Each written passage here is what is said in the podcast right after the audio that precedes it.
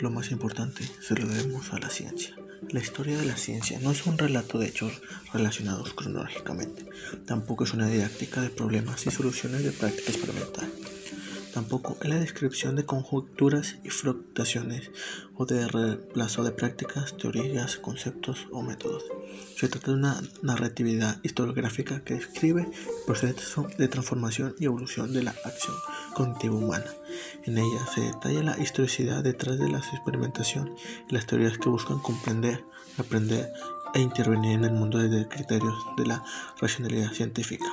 En este sentido, la historia de la ciencia explica la trayectoria que los seres humanos han seguido para solucionar problemas concretos y conocer aspectos de la realidad. Se detallan interconexiones explícitas y sociales que constituyen un contenido diacrónico donde las transformaciones científicas y tecnológicas solo se explican por una red de relaciones y sucesiones causales de orden económico, político, material, ambiental, cultural. En la historia de la ciencia no solo se da cuenta de la evolución cognitiva, conceptual y experimental de la ciencia, sino además en ella se manifiesta la capacidad para comprender cómo la ciencia se ha ido insertando en la sociedad. En ese sentido, no se divorcia de una mirada crítica a los factores que condicionan la trayectoria de la ciencia, pero tampoco deja de narrar los procesos de hombres y mujeres que han hecho del conocimiento científico la herramienta más eficaz para resolver muchos de los grandes problemas que enfrenta la sociedad, la ciencia y la tecnología en el mundo actual. Actualmente resulta evidente la, la, relación absoluta, la íntima conexión y el perfecto acoplamiento de la sociedad en la ciencia y la tecnología. Hoy en día, dos elementos resultan esenciales para el desarrollo universal y cada uno se vuelven más masivos.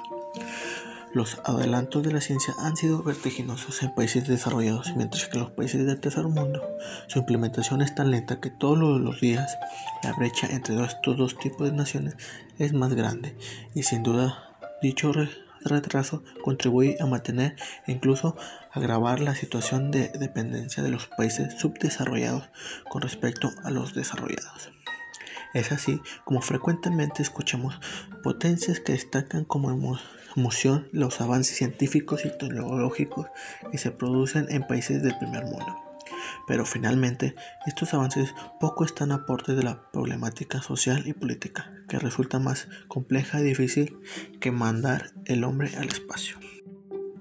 Ciencias como la medicina han dedicado esfuerzos a combatir la mortalidad, pero se han ocupado en estudiar y disminuir las alarmas índices de la natalidad. La física nos ha dado armas nucleares.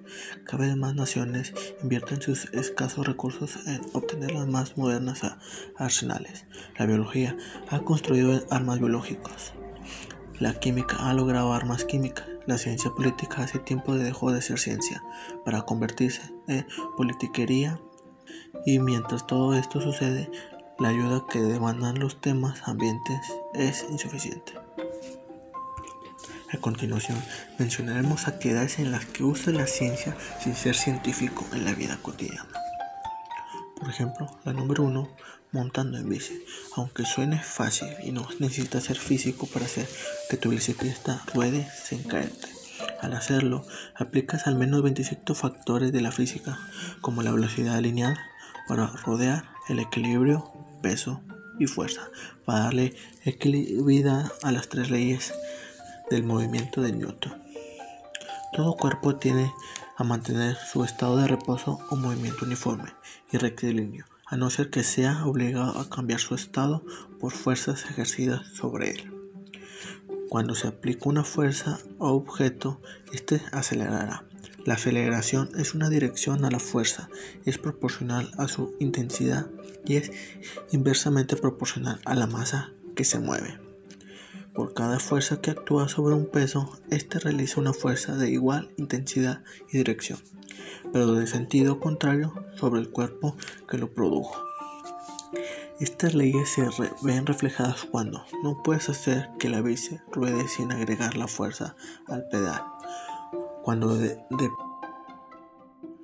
Cuando luego de pedalear continuamente a la velocidad adecuada, la bici rueda sola porque adquiere la fuerza que proporcionalmente o cuando al acelerar demasiado tiene más posibilidad de volcarte a gran distancia y cuando vas muy lento te caes como si pesaras demasiado.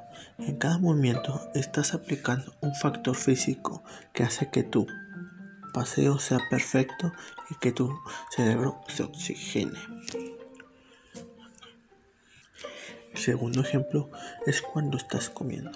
Cada alimento que consumimos está compuesto por enzimas, proteínas y vitaminas, de las cuales se nutren las más de 70 millones de células que posee nuestro cuerpo. Cuando los alimentos cuando nuestros alimentos ingresan a nuestro estómago, cada componente nutritivo llega al hígado a través de la sangre y se distribuyen por nuestros cuerpos, alimentando cada célula. Es así cuando nos mantenemos saludables. Por eso es necesario que tu alimentación sea nutritiva y con gran variedad, ya que todos tienen los mismos nutrientes.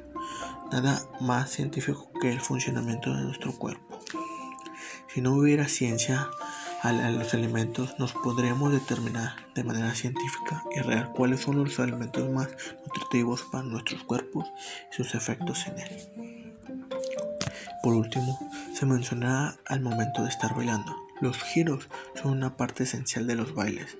Al hacerlo, estás aplicando fuerza de gravedad y que emita que te caigas al piso. El centro de gravedad que está en tu torso y la fuerza centrípeta, los que permiten que tu cuerpo esté en equilibrio para dar el giro sobre tu propio eje y la fricción que es la fuerza opositoria que se genera entre tus pies y el piso, pues son, no todos los pisos son adecuados para bailar.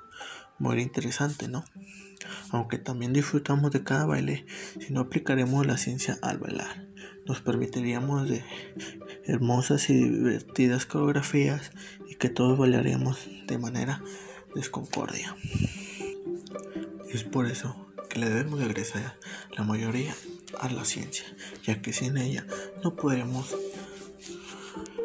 no podríamos saber todo lo cómo se conforma lo que está a nuestro alrededor, desde cómo caminamos al estar, cómo, qué es o lo que comemos.